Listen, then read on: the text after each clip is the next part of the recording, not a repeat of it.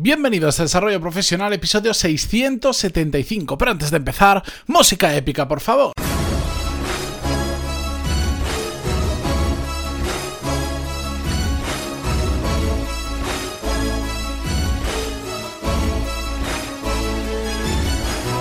Muy buenos días a todos y bienvenidos una semana más, un lunes más a Desarrollo Profesional, el podcast donde hablamos sobre todas las técnicas, habilidades, estrategias y trucos necesarios para mejorar cada día en nuestro trabajo. En el episodio de hoy, y como ya viene siendo habitual estos últimos lunes, continuamos con la serie de cómo mejorar y posicionar nuestro currículum.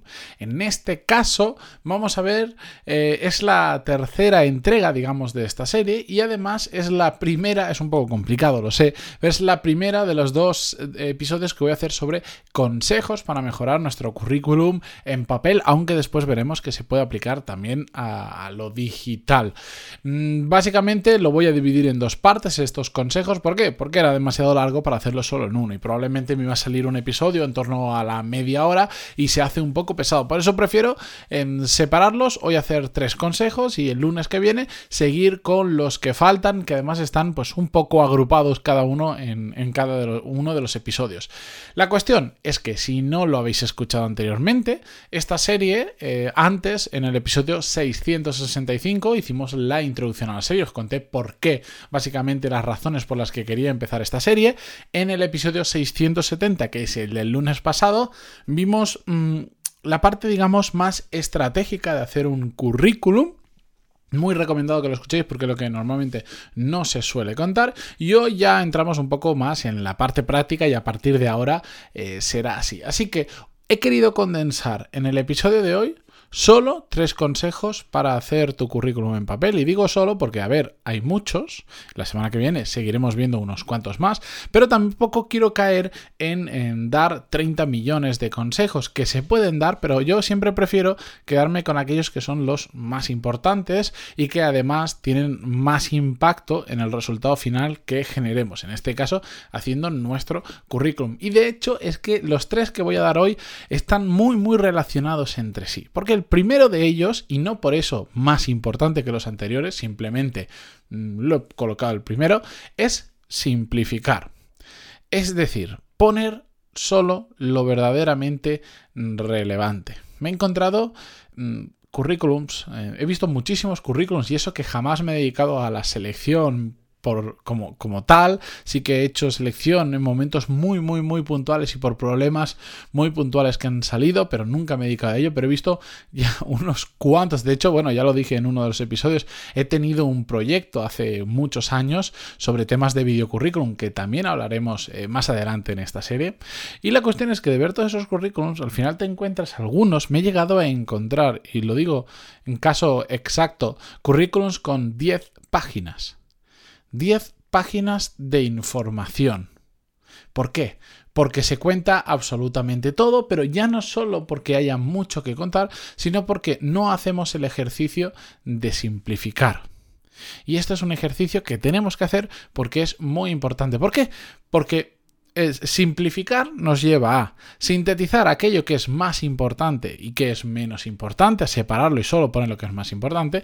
Y por otro lado, eh, es una forma de facilitar la lectura a la persona que va a leer el currículum, que esto es algo muy, muy, muy importante. Y para ello está muy relacionado en los siguientes dos consejos. El, el siguiente nos va a ayudar mucho, nos va a poner un máximo.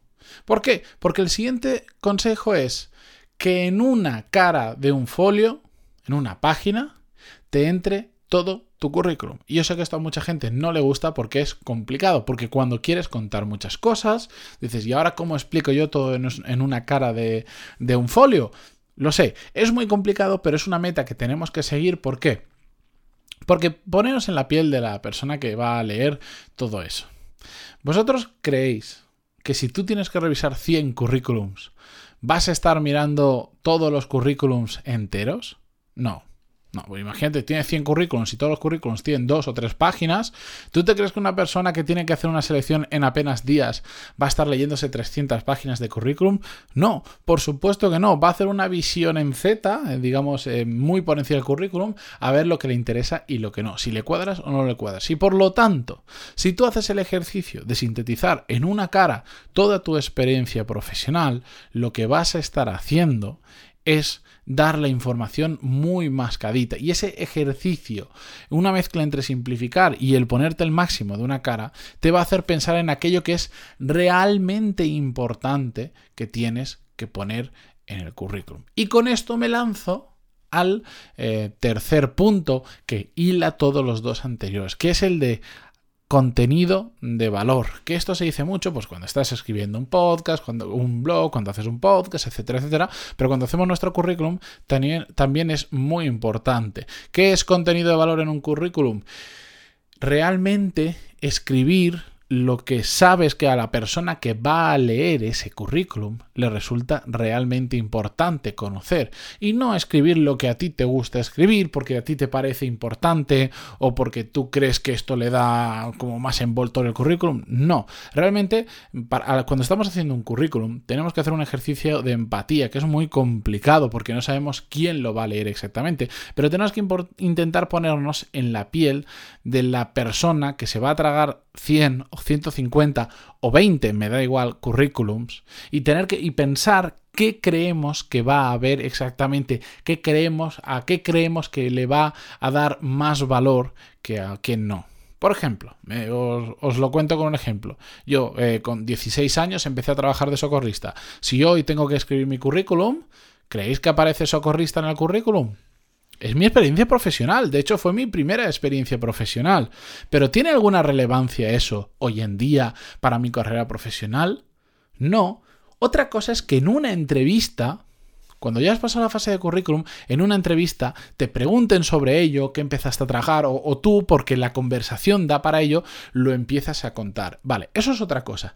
Pero en tu currículum, donde tienes que explicarle en apenas casi literalmente segundos a la persona que está revisando 100 o 200 currículums, tienes que ir a mm, aquello que es más importante eh, contar, que aporte el mayor valor posible a la persona que va a leer. Por ejemplo, veo muchos casos de personas que cuando hacen su currículum, bien sea en papel, bien sea, por ejemplo, en LinkedIn, lo llenan de... Mm, de, ¿cómo decirlo?, de funciones que han hecho en cada uno de los puestos. Que no digo que no esté, no esté bien, pero que a veces, pues si dentro de tu puesto de trabajo em, tienes 30 funciones, no las pongas las 30. ¿Por qué? Porque te vas a comer medio folio solo poniendo esas 30. Ponlas 2, 3, 4 o 5 que sean más importantes. Me da igual si también te dedicabas a esto o a lo otro. ¿Cuáles eran las cosas más importantes que has hecho en tu trabajo? Pero sobre todo mm, donde yo me focalizaría, además de poner funciones que en muchos casos puede tener sentido para explicar cuál era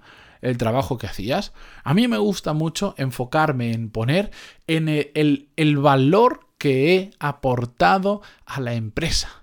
No solo em, las funciones que he hecho. Por ejemplo, puedes decir, ayudé a crecer la empresa durante el tiempo que estuve. Por ejemplo, una persona que se dedica a ventas, puedes decir, en lugar de decir funciones, venta al público, tal, tal, tal, venta a grandes empresas, que se da por hecho que si te dedicas a venta vas a hacer eso, pero mejor queda si dices, que durante el periodo que tú trabajaste en esa empresa en ventas, conseguiste unas ventas de tanto o conseguiste superar el objetivo en un tanto por ciento. Siempre que puedas aportar números, siempre que puedas aportar la empresa con gracias a mí consiguió esto, eso siempre va a valer más que describir funciones, porque describir funciones realmente no te aporta tanto, no dice tanto lo que vales o lo que no vales. En cambio, si imagínate, si tú dices, durante el periodo, el año que estuve trabajando en esta empresa de comercial, vendí un millón de euros, claro, eso ya suena de otra forma.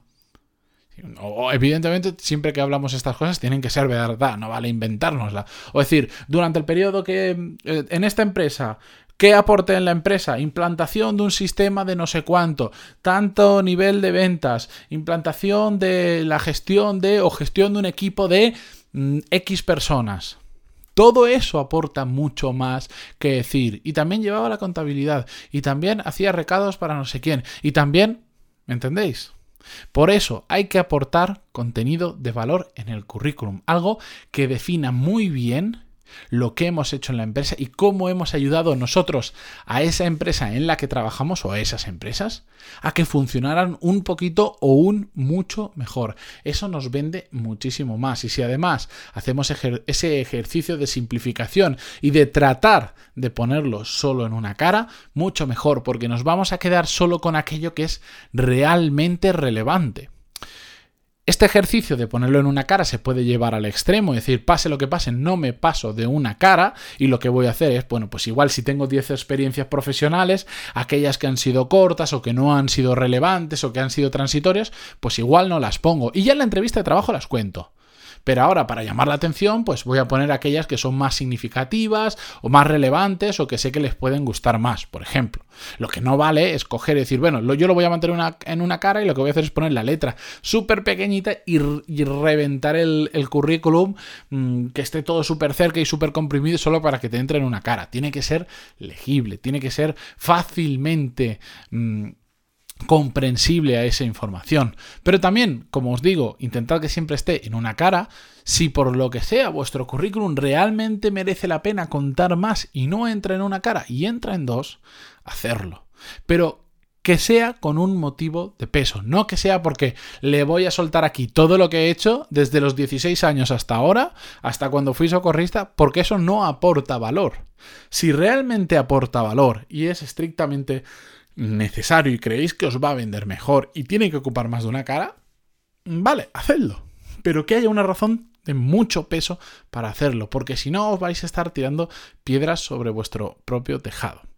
Como veis, estos son tres consejos que están muy relacionados, que son muy simples, pero que requieren simplemente que paremos a pensar un poco antes de como locos ponernos a escribir, que es lo que tendemos a hacer. Voy a hacer el currículum, nos sentamos y en un ratito lo tenemos hecho.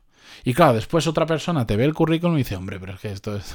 Este, ¿Pero qué has hecho? Esto no vale, esto no, no entiendo qué has hecho. Leyéndolo yo no entiendo exactamente qué hacías en la empresa. O yo, me ha, me ha pasado de ver currículums de amigos míos, es decir, es que esta persona que yo leo en el currículum no eres tú. Es que esta persona para mí vale menos. Yo te conozco y como te conozco sé cosas que has hecho y tú eres mucho más de lo que pone este currículum. Por lo tanto, tienes que revisarlo y tienes que concentrarte en aquello que te haya salido extremadamente bien. ¿De acuerdo? Y bien, con esto no os preocupéis, la semana que viene, el lunes, seguimos con más consejos relacionados con redactar el currículum. Consejos muy interesantes, vamos a hablar sobre plantillas, si usarlas, no usarlas, os voy a dar ejemplos y herramientas que vais a poder utilizar mm, gratuitas para inspiraros, para hacer vuestro currículum, así que no os preocupéis. Mientras tanto, y hasta que llegue el lunes que viene de esta serie, seguimos mañana con un nuevo episodio, como siempre. Muchísimas gracias por estar ahí, por vuestras valoraciones de 5 estrellas en iTunes, vuestros me gusta y comentarios en iVoox, Spotify, Google Podcast, donde sea que lo escuchéis. De cualquier forma, muchas gracias y hasta mañana. Adiós.